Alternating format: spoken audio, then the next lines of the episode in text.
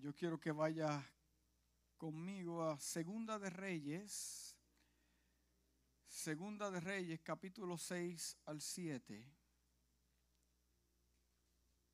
Segunda de Reyes, capítulo 6 al 7, y gracias por ponerse de pie. Cuando lo tengan, digan amén. ¿Estamos ready? Amén. Un día, los miembros de la comunidad de los profetas le dijeron a Eliseo, como puede ver, el lugar donde ahora vivimos con usted nos resulta pequeño. Es mejor que vayamos al Jordán. Allí podremos conseguir madera y construir un albergue. Bien vaya, respondió Eliseo. Pero uno de ellos le pidió, acompañe usted, por favor, a sus servidores. Eliseo consintió en acompañarlos y cuando llegaron al Jordán empezaron a cortar árboles. De pronto, al cortar un tronco, uno de los profetas se le zafó el hacha y se cayó al río. Ay, maestro, gritó, esa hacha no era mía. ¿Dónde cayó? Preguntó el hombre de Dios. Cuando se le inició el lugar, Eliseo cortó un palo y echándolo allí hizo que el hacha saliera a flote. Sácala, ordenó Eliseo.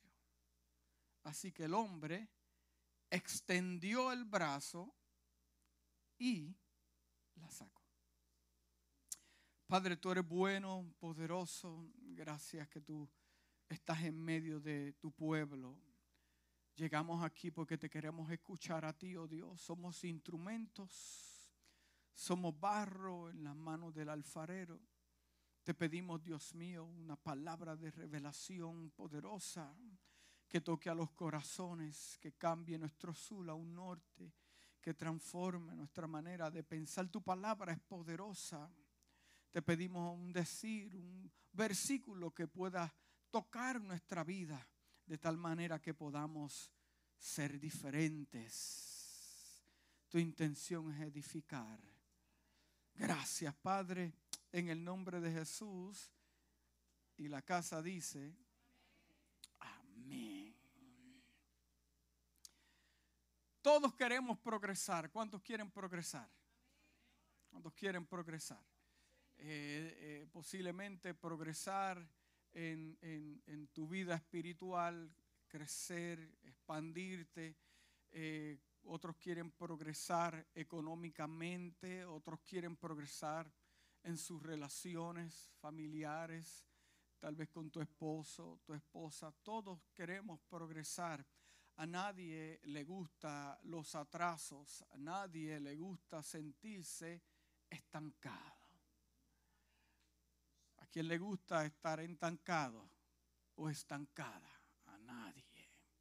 Hay otros, bueno, que se han acostumbrado a vivir una vida de estancamiento, que no importa lo que pasa a su alrededor, siempre le encontrarán algo negativo al progreso igual que a otros que no les gustan los cambios, pero los, progresos llegan conectados con los cambios. La palabra a mí me dice que Dios es un Dios de cambios. Si Dios eh, eh, quiere progresarte, Él tiene que cambiarte. Eh, que, que, puedas caminar. ¿Por qué? Porque si no hay una transformación en tu vida, cuando llega el progreso no lo vas a poder digerir. Hmm. entonces todos queremos progresar. El progreso es tan deseoso que hasta el vago quiere progresar. no hace nada y demandan progreso. ¿Conoce a alguien usted de esta manera eh, que no hace nada y quiere progresar? Definición de progreso es el siguiente. El progreso es el proceso, diga el proceso, de desarrollo. Segundo, avance. Y tercero, adelanto. Buscando la mejora de una situación objeto, condición o persona en específico. El progresar es bueno, diga bueno.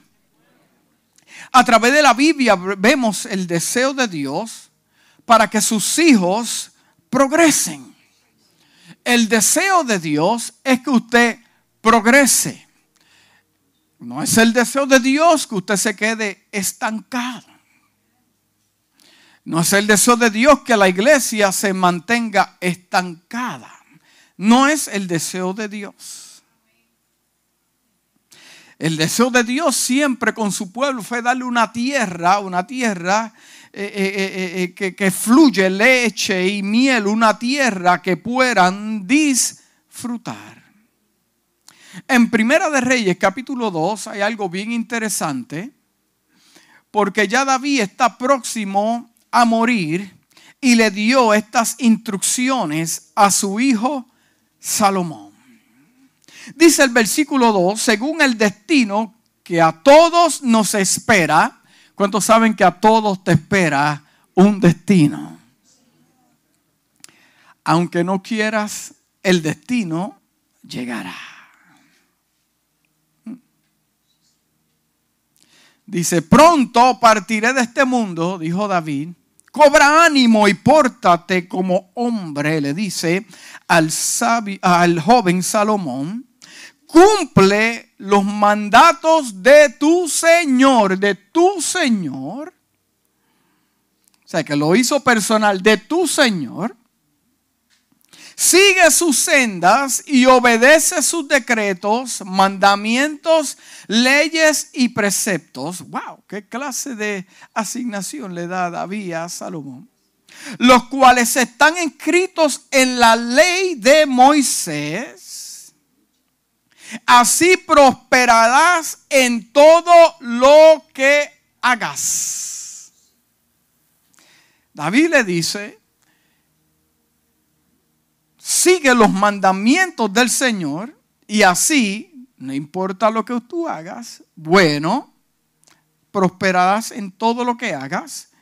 No solamente todo lo que hagas, y por donde quiera que vayas, la prosperidad, el progreso, en otras palabras, te va a seguir. Y el Señor cumplirá esta promesa que me hizo. Si tus descendientes cuidan su conducta, y me son fieles con toda el alma y todo corazón, wow, nunca faltará un sucesor tuyo en el trono de Israel. El patriarca David entiende que Dios quiere que su hijo y todos los que aman a Dios y todos los que se han separado para Dios progresen. Y ellos entienden que de la manera que pueden progresar es ese. El problema existe en la forma en que nosotros medimos el progreso. Si yo tengo la oportunidad de entrevistar a cada uno de los que están aquí, joven, dama, eh, eh, caballero, eh, me podrían dar una definición exclusiva de lo que es el progreso. Hay personas que no tienen casa nueva ni vehículo nuevo, al contrario, tienen un carrito viejo. Y tú le preguntas si son las personas más alegres y más contentas. Primero porque no lo deben.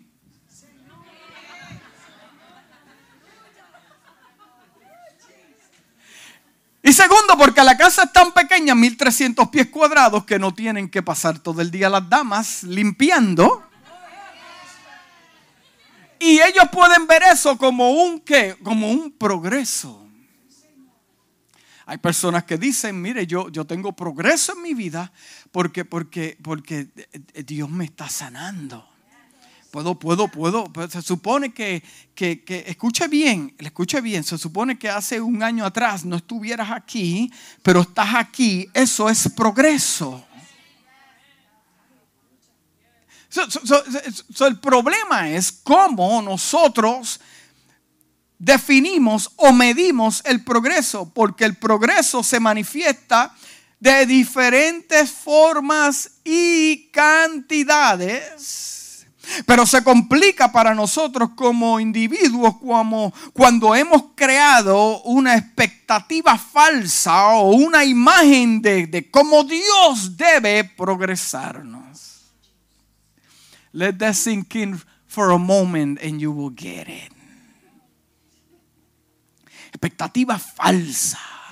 Yo pienso que Dios me debe eh, eh, eh, prosperar, me debe dar progreso. Si estas cosas no, esto es uno hablando, si estas cosas no se alinean, entonces yo no puedo ver a Dios progresándome.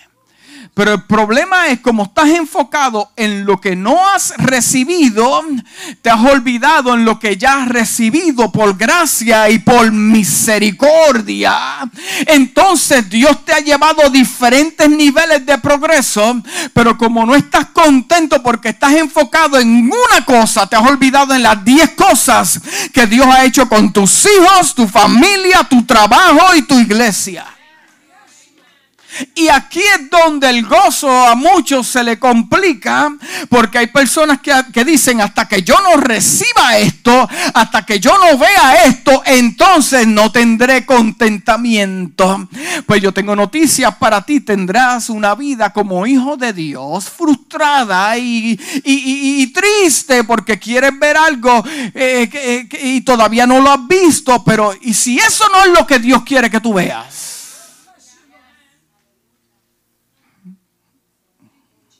Y si ese no es el llamado que Dios tiene para tu vida. Y si ese no es el lugar que Dios quiere que vayas. Y si esa no es la pareja que Dios eh, ha escogido para ti. Entonces los, hijos de Dios pasan tiempo en vez de contribuir a, Dios luchando con el Espíritu de Dios. Hmm. Muchas veces estas imágenes son distorsionadas de cómo nosotros debemos progresar. Yo siempre he dicho que Dios se glorifica en los números pequeños. ¿Cuántos dicen amén? Si algún día te sientes atormentado porque no ves progreso o porque tu territorio no se ha expandido, yo quiero que usted busque un mapa y usted vea dónde se encuentra Israel.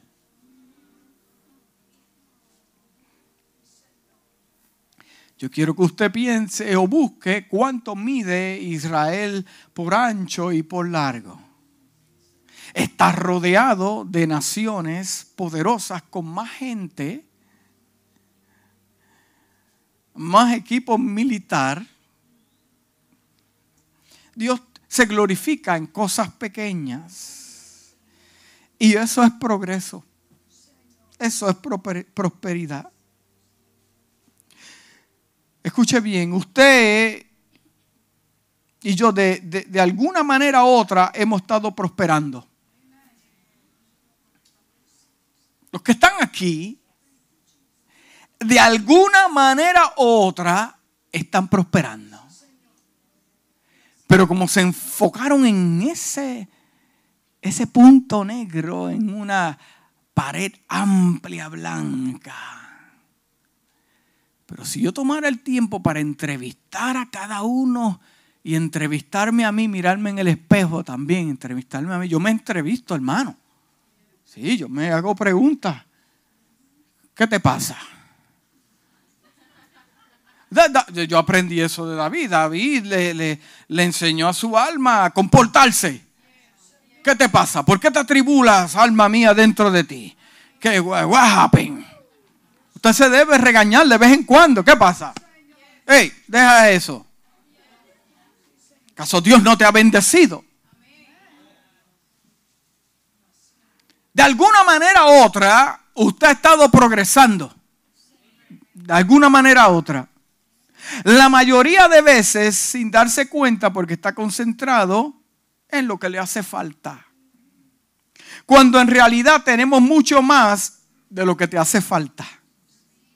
Muchas veces nos sentimos estancados y pensamos que no hay movimiento de parte de Dios. Pero yo tengo noticias para mí. Yo me estoy hablando a mí y después a la iglesia. Dios está trabajando tras bastidores a nuestro favor.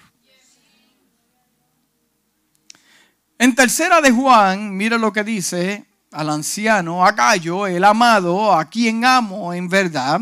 Amado, yo deseo que tú seas prosperado en todas las cosas, que tengas salud, así como prospera tu alma. La Biblia define bien claro que el deseo de Dios es que usted prospere en todo lo que hace. Eh, eh, tiene la oportunidad de tener un negocio, Dios quiere que usted prospere. Bueno, siempre y cuando ponga a Dios primero, pruebe a Dios para que usted vea. Porque ese es el deseo de Dios. Pero también no podemos prosperar en todas las cosas y que tengamos mucha salud. Dios quiere que usted tenga mucha salud también, pero también que prospere tu alma. Y el asunto es que muchas veces medimos nuestro progreso con la regla de otros.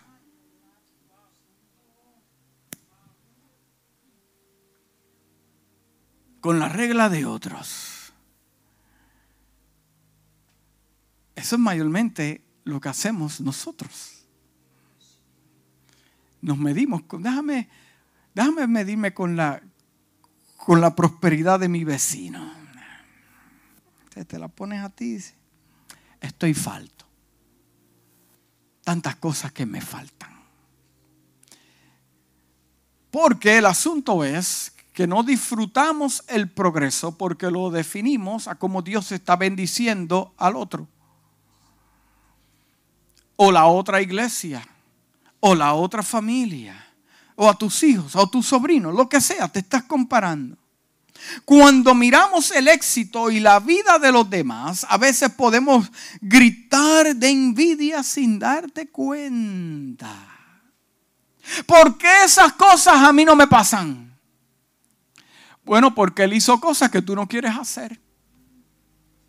Se acabaron los gloria a Dios y la aleluya. Eso es prácticamente lo que ocurrió. Eh, eh, eh, el hombre soñó en grande, guardó dinero, trabajó en su crédito y ahora puede pues expandirse y tener su crédito y tener su asunto. Pero mientras tú estás en... Vida, si usted no entiende lo que estamos hablando.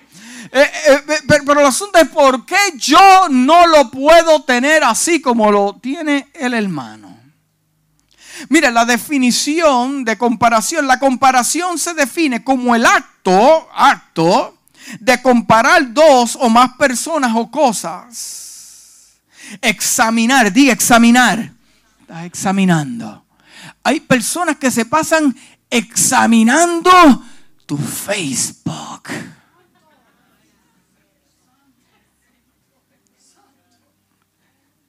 Examinándolo. Mira para allá mira esto, examinando. Si no encuentras nada en el tuyo, vamos a ir de la esposa. Examinando.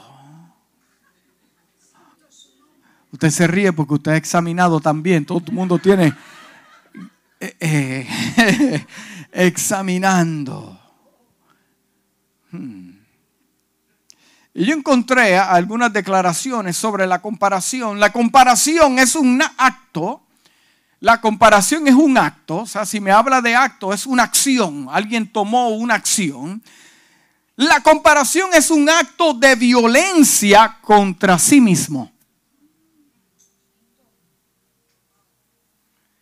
Cuando yo me comparo con otra persona, el progreso de otra persona, o otra iglesia, o otro negocio, o mis talentos, o mis dones, yo estoy creando un tipo de violencia contra mi persona y por eso estoy no contento, estoy amargado. ¿Por qué? Porque estoy comparando el progreso con la regla del otro. La comparación es la ladrona de la, la, alegría, dijo el presidente Theodore Roosevelt el número 3 dice, no te compares con nadie más en este mundo. Si lo hace, se está insultando a sí mismo y a la obra maestra que Dios creó, y es usted. Si usted se compara con otro y dice, I don't like myself, I don't like what you're doing, tú le estás diciendo a Dios, tú no sabes lo que estás haciendo y I'm not happy. Y lo que usted no sabe es que la otra persona lo está mirando a usted, porque esto es un círculo vicioso. Y usted quejándose porque, porque, déjame ver qué ejemplo uso, que nadie se me ofenda.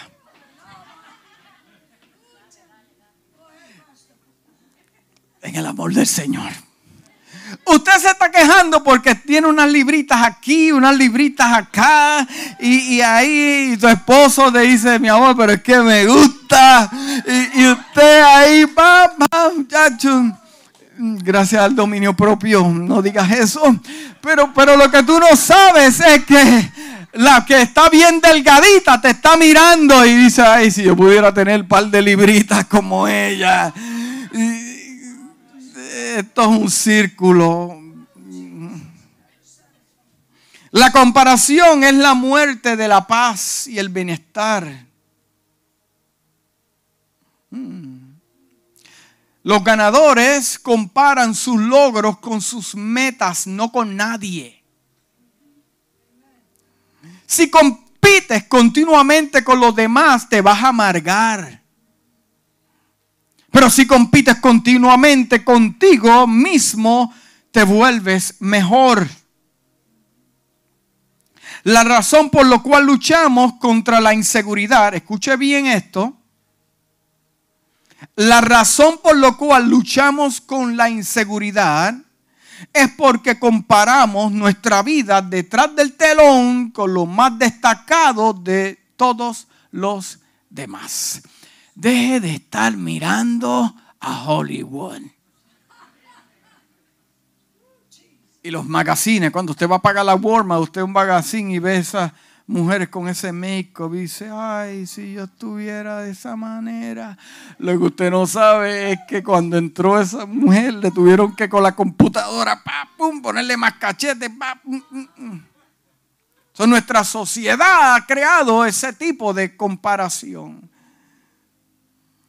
La comparación es la mejor manera de juzgar nuestro progreso, pero no con otros. Compare su ayer con su hoy. Y entenderá que Dios lo ha bendecido y hasta aquí lo ha traído. Perdió el trabajo, pero Dios lo bendijo. Se lo dejaron solo, pero hasta ahora Dios lo ha traído. Llegó la pandemia, pero usted no perdió su trabajo y Dios lo bendijo. Aquí están todos, ni uno murió. Y que Dios le dé fortaleza a los que murieron. Amén. Pero a esta casa, hasta aquí los ha traído Dios. La comparación es la mejor manera de juzgar nuestro progreso, pero no con otros. No te compares con nadie. Dile que está a tu lado. No te compares con nadie. Tú serás empoderado, empoderada.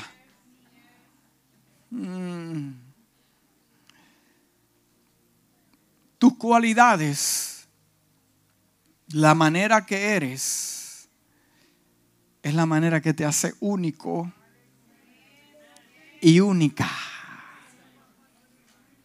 Usted tiene que entender que fue intencionalmente el deseo de Dios crearlo con su cabello negrito. Si le dio ojos verdes, se los dio verde. Si se los dio amarillo, se los dio amarillo. Pero fue la intención de Dios hacerlo de esa manera. si no tenemos cuidado, podemos llegar a consumirnos tanto con la envidia y los celos por lo que vemos, que muchas veces esas imágenes son distorsionadas, sonríen, pero deja que apague el Facebook para que tú veas que son unos amargados y no tienen, no son felices. Y usted aquí dejándose llevar por un panorama que no es real. Mira, entiende, entiende, entienda esto, por favor. La vida siempre será injusta. Pero los hijos de Dios siempre tendrán progreso mientras sigas con Él. Amén. Mire, primera de Samuel 8, 8, 1 al 9 dice que cuando Samuel envejeció, nombró a, como, como a caudillos a sus hijos para que guiaran al pueblo de Israel. Su primogénito se llamaba Joel y el segundo se llamaba Abías. Los dos eran caudillos en Berseba, pero no siguieron el ejemplo de su padre, sino que se dejaron llevar por la avaricia, pues aceptaban sobornos y corrompieron la impartición de justicia. Por eso todos los ancianos de Israel fueron a Ramá para hablar con Samuel y le dijeron, es un hecho que tú ya eres viejo y que tus hijos no siguen tu ejemplo, por lo tanto, escógenos un rey, como lo tienen todas las naciones, para que nos gobierne. ¿Por qué? Porque están viendo cómo las otras naciones están prosperando cómo las otras naciones están caminando, aunque están con dioses falsos, pero mira cómo están prosperando. Hay gente que compromete sus valores por amarrarse y atarse a gente que no ama a Dios, pero como están prosperando, lo hacen en los trabajos y en los negocios también. Pero como están prosperando, dice, déjame amarrarme a este, porque aunque no ame a Dios, pero, pero está prosperando. Lo que usted tiene que entender como hijo de Dios es que su prosperidad no viene de los hombres. La Biblia a mí me dice que, que, la fortuna y el dinero y el tesoro del impío le toca a los justos. Si usted no tiene que tratar de forzar la mano de Dios o ayudar a Dios, no, usted lo que tiene que hacer primero es obedecer a Dios, ser fiel a Dios y las bendiciones, como dice el salmista, te van a alcanzar. Porque Dios quiere que usted progrese. Jesucristo murió en la cruz del Calvario derramando sangre para que usted progrese, para que tenga salvación y viva para siempre. Eso es progreso porque muerte no es progreso. Hay gente dentro de las iglesias que su vida espiritual ha muerto. ¿Eso es progreso? No. Pero hay otras personas que han tenido vida al encontrarse con Jesucristo y dicen, ay, yo me siento diferente, hablo diferente, camino diferente. Las bendiciones que Dios me está alcanzando, tuve que, que soltar cosas, Dios quitó cosas que me dolieron, pero ahora entiendo que Dios lo que quería era progresarme. Personas que luchan, ay, no quiero soltar esto, pero lo que quiere es progresarte. Porque lo que estás haciendo con los que están son un estorbo para tu progreso. Hmm. Wow. Necesitamos un rey. Queremos un rey como lo tienen aquellos, como lo tienen los otros. Mire, yo entiendo la situación con los hijos de Samuel. Pero para mí también es un pretexto y una excusa para tratar de, de, añadir algo, porque se están comparando. La comparación te hará tomar decisiones que hasta Dios no está en el asunto. ¿Por qué es que la gente lucha tanto, ministerios con celos, eh, las redes sociales, hablando mal del otro, hablando, mire, eso a mí me enferma? ¿Por qué? Porque de alguna manera u otra te estás comparando. ¿Cuántos miembros tiene aquel? Aquel tiene 500. ¿Cuánto tiene aquel 700? Ah, pues yo estoy más a otro nivel que tú. Te estás comparando, te estás robando el gozo, la bendición, el enfoque y te están distrayendo. Danos un rey pero Samuel no le agradó esta propuesta porque Samuel conoce a Dios. Mm, mm, esta gente está pidiendo rey, pero yo conozco lo que ha hablado el de arriba. Esto va a ser un problema. Pero Samuel no le agradó la propuesta de dar al pueblo un rey que lo gobernara. Entonces oró al Señor y el Señor dijo, mm, el Señor habla, Samuel, atiende todas las peticiones que te haga el pueblo. No te han rechazado a ti, sino a mí. Se está complicando el asunto pues no quieren que yo reine sobre ellos. En otras, en otras palabras, este asunto con tus hijos y esto, eso es una excusa. Lo que pasa es que ellos no quieren vivir de acuerdo a mi estándar. Y como la gente te puede decir una cosa, pero yo veo el corazón y veo la intención, el problema es que no están contentos porque están viendo a aquellos que están prosperando, pero me han rechazado a mí escúchalos. En otras palabras, yo le voy a, a cumplir su petición para que aprendan. O sea, me están rechazando a mí, pues no quiere que yo reine sobre ellos. Están haciendo contigo. Eso no lo tomes personal, Samuel. Tus hijos son unos bandidos, pero no lo tomes personal. No, no, no lo tomes, dile que está a tu lado, no lo tomes personal. Sí, porque es, conmigo el problema. Mira, están haciendo contigo lo que han hecho conmigo desde que los saqué de Egipto, malagradecidos. Yo los saqué de Egipto porque eran unos esclavos. Y mi deseo como mi pueblo es que prosperen, aún en el desierto puedan prosperar, que los hijos de Dios prosperan aún en el desierto. Estás en un desierto pasando un montón de situaciones que no entiendes. Pero yo soy testigo que en medio del desierto siempre llega maná para cuidarte. Tu calzado no se gasta. Estás caminando millas, años, años. Y tú dices, wow, estos zapatos los hicieron buenos. No es que los hicieron buenos, es que la prosperidad de Dios y el progreso está contigo. A donde quiera que tú vayas, Dios está presente.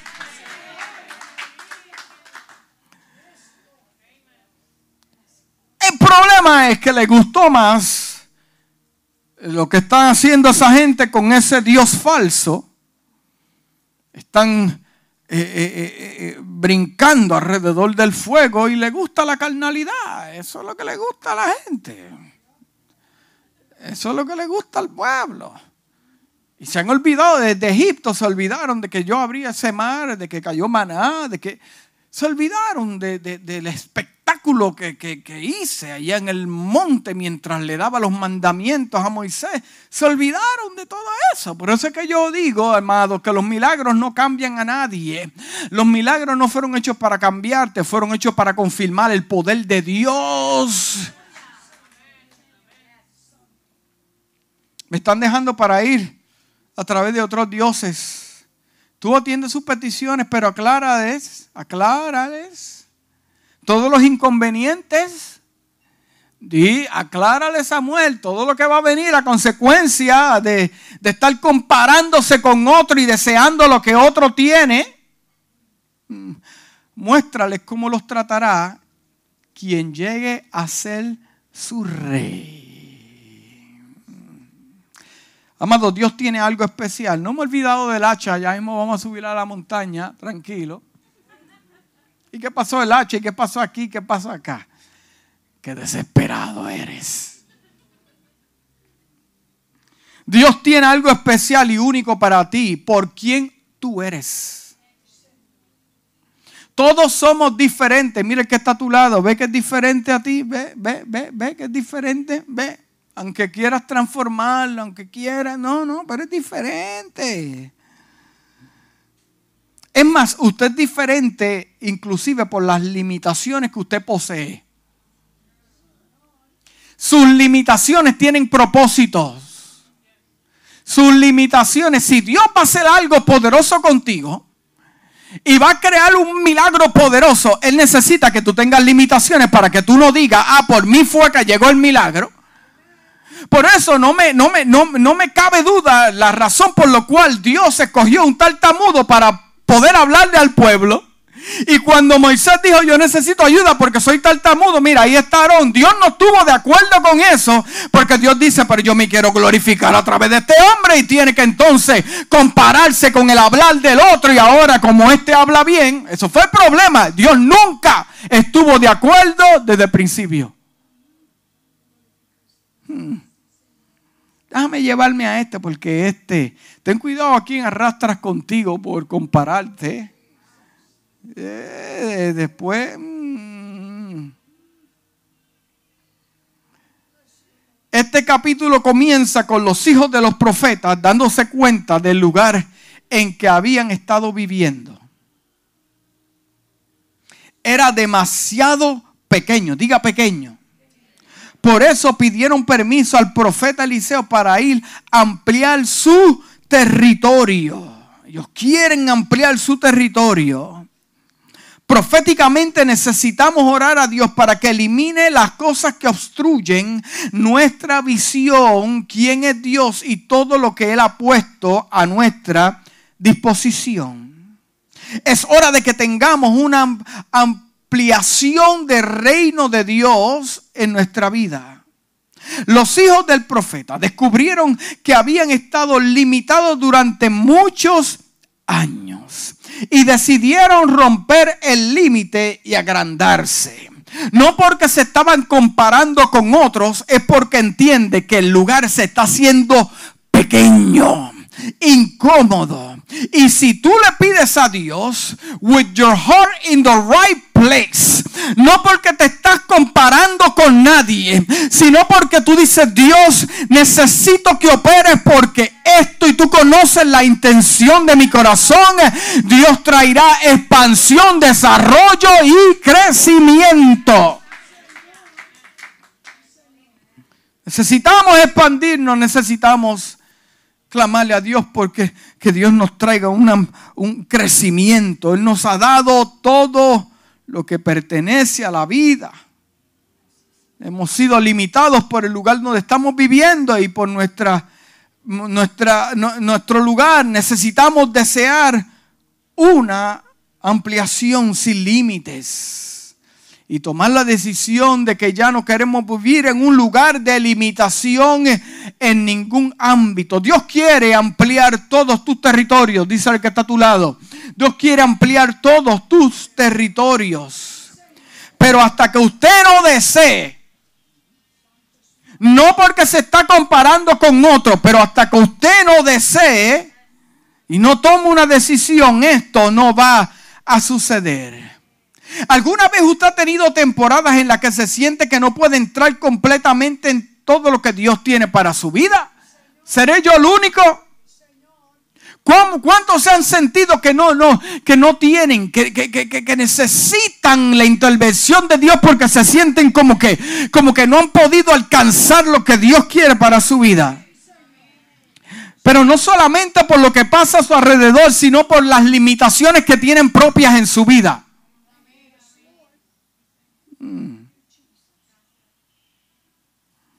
Necesitas creer que Dios no quiere que te limites. Él desea que caminemos en la plenitud de todo lo que Él nos ha entregado.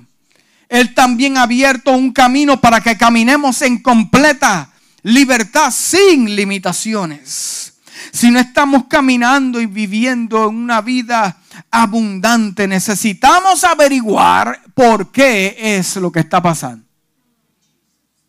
Si no hay progreso en nuestra vida, necesitamos averiguar por qué. La palabra de Dios dice en Juan 8:36, pues si el Hijo libertad seréis verdaderamente libres. Te vino a traer progreso. La libertad es progreso. ¿Cuántos son libres? Libres hasta de las cosas ocultas. Este lado de acá, amén fuerte, pero este lado de acá me preocupa.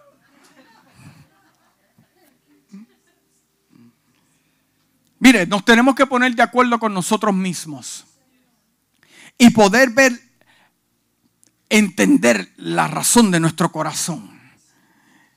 Y ver que si tenemos alguna limitación, Dios puede usar eso para glorificarse todo esto lo podemos hacer deseando nuestra ampliación sin limitaciones. Necesitamos determinación. Dile que está a tu lado, determinación. Está claro, en la vida siempre debe buscar asociarse, escuche bien, con personas que tienen una visión dada por Dios y son impulsadas por ellas. El diablo solo ataca a las personas que portan gracia y favor sobrenaturales El grado en la que conoces a Dios depende directamente del nivel en que Dios se te va a revelar. Nunca permita que los repetidos fracasos y derrotas le impidan progresar en la vida. Si tiene pasión por ver la visión que Dios le ha dado y se haga realidad, no permita que ninguna limitación, obstáculo, se manifieste para quitarle el gozo. Dios nunca está limitado por el tiempo, el espacio, las circunstancias. Es un Dios sin fronteras. Dios tiene respuestas a las preguntas de la vida. Dios tiene las soluciones preparadas de antemano. Diga de antemano para todos los problemas. Nunca Dios se confunde, nada lo toma por sorpresa, nada lo espanta. El problema llegará, pero Dios tiene la solución de antemano. Te llega el problema, pero con el mismo problema viene la solución a tu vida. Dios tiene el control sobre todo.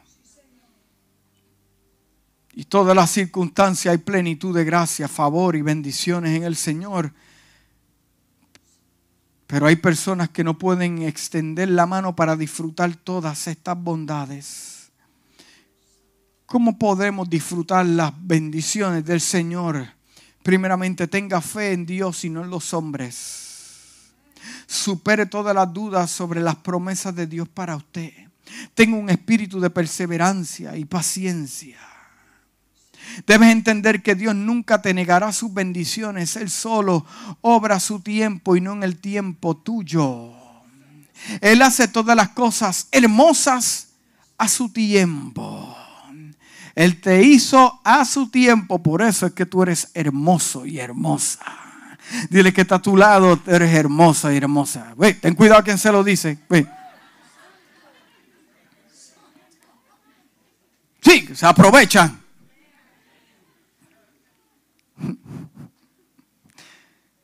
Amado, sea obediente al Señor. Él tiene el plan para la vida de todos y la solución para cada problema.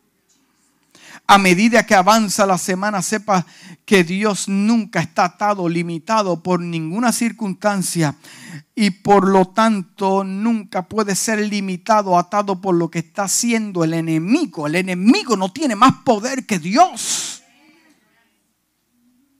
Hmm. Tenga cuidado con la distracción.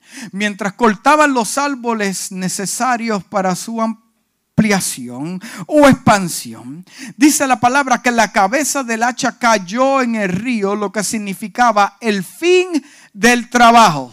Se nos cayó el hacha al agua. ¿Qué vamos a hacer ahora? Se detuvo el problema se eh, comenzó el problema, se detuvo el trabajo. Ahora hay que retraso. El desánimo se está posicionando para atormentar la mente de la persona, del profeta, porque el hacha también era prestada. Mm. Mire, yo tengo una pregunta para usted. ¿Quién le dijo a usted? Yo sé que lo sacó de las redes sociales por estar viendo muchos predicadores, pero, pero yo lo voy a decir. ¿Quién le dijo a usted que porque, porque Dios está en el asunto, Dios lo ha confirmado, usted está seguro que Dios, no cabe duda, las cosas tienen que marchar perfectamente bien? ¿Quién le vendió a usted este cuento de hadas? Aunque Dios haya nombrado, plantado esta iglesia, en la iglesia van a haber situaciones. Dios llegó a tu casa, salvó tu matrimonio, salvó tu vida y salvación. Tus hijos aman a Dios, le sirven a Dios. En tu casa en algún momento se te va a caer un hacha. En la iglesia se va a caer un hacha. Hay personas que dicen, pues yo me voy a la otra iglesia porque, porque allá todo marcha bien, sí, hasta que se le cae el hacha a dos o tres y ves su humanidad y ahí tú dices, no. Mm. Mire, la palabra a mí me dice que mientras Nemías construye los muros, en su mano tenía el martillo y en la otra tenía una espada. Así debemos ser nosotros. Trabajar pero pendiente, pendiente para luchar. Mientras trabajamos para Dios, la palabra de Dios, que es la espada del creyente, tiene que estar en la mano activamente aunque estés trabajando. El problema es que la gente se pone tan y tan ocupada trabajando para el Señor que dicen, déjame poner la espada aquí, pero como tengo las manos ocupadas, usted nunca debe estar tan ocupado como para rechazar la palabra de Dios. Estamos activos trabajando para Dios y no cabe duda que Dios está en el asunto, de repente tuvimos un retraso. El hacha se cayó al agua. Las cosas se complicaron. ¿A cuántos se le han complicado las cosas? ¿Cuántos estaban trabajando en algo? ¡Pum! Y se te cayó el hacha. Oh, Dios le está hablando a alguien en esta mañana. Tú estabas motivado. Eh, Dios confirmó. Es más, el profeta sacó de su tiempo para caminar contigo y está alegre porque pudo ver en su espíritu que Dios está envuelto en el asunto y tanto trabajando y de momento el hacha se cayó. Mm. Wow, estamos trabajando para Dios y no cabe duda que Dios está en el asunto. El retraso llegó, el hacha se cayó al agua, las cosas se complicaron. En el Señor entienda algo, amado que me escuchan esta mañana, no existen pérdidas. En el Señor no existen pérdidas, solo momentos para que lo sobrenatural se manifieste. Eso es una manera de decirte, yo estoy aquí presente. Explícame algo, cuando estaba rodeado de mucha gente, cuando estaba rodeado, eh, eh, explícame esto, cuando usted estaba rodeado de mucha gente, no llegabas a nada. No tenías un rompimiento en tu situación. De momento todos te dejaron. Y tú pensaste, ¿y ahora qué voy a hacer? Y de momento las puertas comenzaron a abrirse. Te comenzó a llegar el recurso del norte, sur, este y oeste. Escúcheme en esta mañana, amados. Nos conviene que de vez en cuando el hacha se nos salga de la mano para que aprendamos a descansar en Él. Suelta ese control enfermizo y dile que está a tu lado, te conviene que el hacha se te caiga. Perfecta escena para que para, para, para Dios recordarle a sus profetas, ok, tú hablas por la boca de Jehová, pero yo soy el que te usa, yo fui el que te escogí, que no se te olvide. ¿Qué haces cuando te encuentras en un camino desconocido y parece que no hay salida? El enemigo se pone, no quiere que usted tenga desarrollo, progreso, que tenga expansión. Él quiere que te enfoques en tus limitaciones, distraerte de tu enfoque, tu objetivo. Si podemos involucrar a Dios, si nos negamos a distraernos, seguramente veremos sus intervenciones y milagros más a menudo.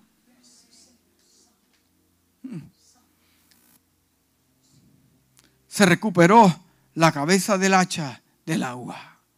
Se restauró la esperanza perdida. Se recuperó la meta perdida solo porque, porque invocaron al Señor. Este pasaje nos enseña la gloriosa verdad de que Dios tiene un plan para nuestro problema. Estos versículos nos muestran que así como Dios se ocupó de los hijos del profeta, Él cuidará de ti mientras tú trabajes para expandirte. Este pasaje nos permite saber que cuando llegamos al final de nuestra cuerda hay ayuda y hay esperanza. Cuando llegues a ese punto, el mundo, la carne y el diablo tendrán que decir, Dios estuvo con él.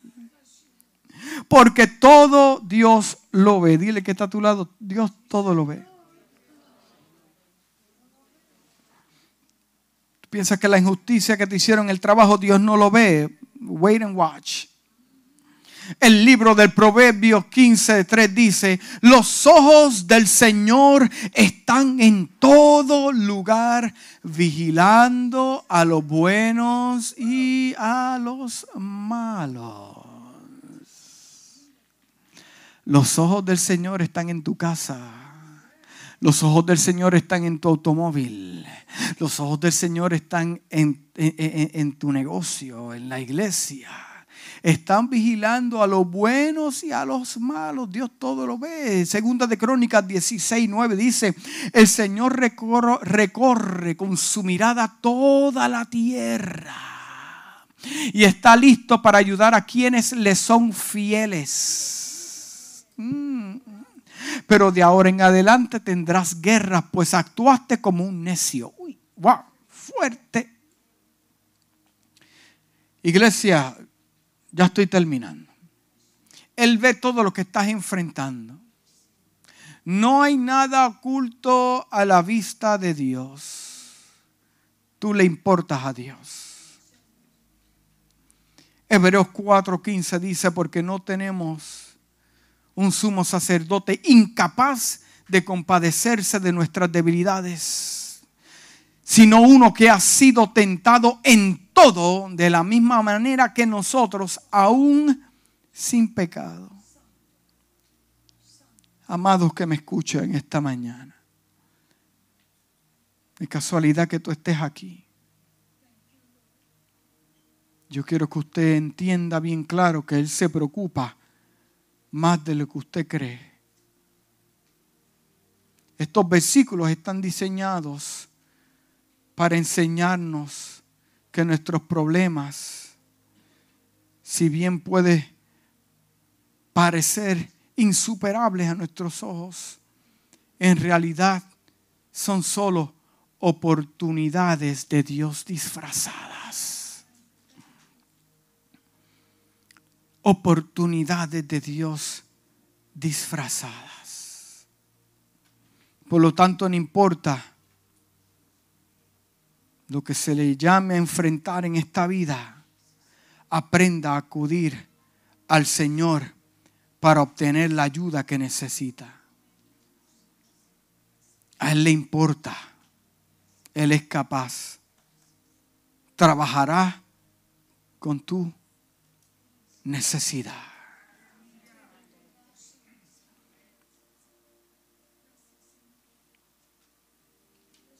Hmm. Lo que tú piensas que tú no tienes está ahí por un propósito. Tu incapacidad no es un error. Intencionalmente se te fue dada. Porque ahí es donde Dios se va a glorificar.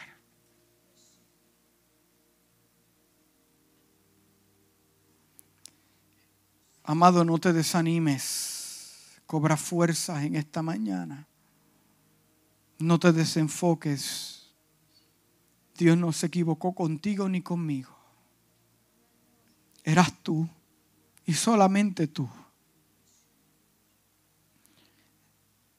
No se equivocó ni con tus hijos, ni con lo que estás pasando y lo que pasarás Él sabe lo que está haciendo y por qué lo permite. Aunque parezca que perdiste, no es así. Estás progresando. Porque hasta aquí Dios te ha traído. Inclina tu rostro.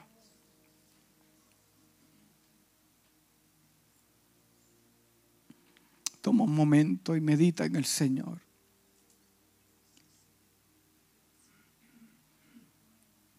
Medita en el Señor en esta hora. Yo llegué esta mañana para que Dios me hablara. Yo necesitaba que Dios me hablara a mi vida. Y Dios lo hizo. Y yo te voy a hacer la misma pregunta que el Espíritu de Dios me hizo a mí. Dios te pregunta en esta mañana, dime, ¿dónde se te cayó el hacha? Muéstrame el lugar. ¿Dónde fue? Llévame de la mano, muéstrame. ¿Dónde se te cayó el hacha? ¿Dónde dejaste caer lo más apreciado?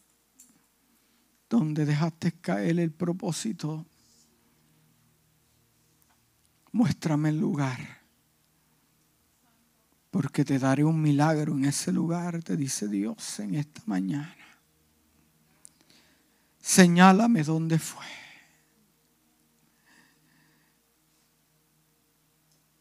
Amado, dile dónde fue, muéstrale el lugar dónde fue. Donde dejaste caer eso que te ha hecho eh, insensible, te ha dolido, te ha molestado, ¿dónde lo dejaste caer? Dios te dice, señálame donde tú perdiste tu fe. Señálame donde perdiste tu primer amor. Donde perdiste tu pasión por mí. Donde perdiste las fuerzas para continuar luchando para con tu familia Dime dónde se te cayó. Donde mismo lo perdiste, ahí verás tu milagro. Señálame, te dice Dios, que te pone triste, que te agobia, que te desanima, que te da temor. esta mañana es un recordatorio que en Dios nada se pierde. Tú no pierdes tu tiempo. Tu esfuerzo no se pierde. Tu siembra no se olvida. Tu dedicación no es ignorada. Nada se pierde.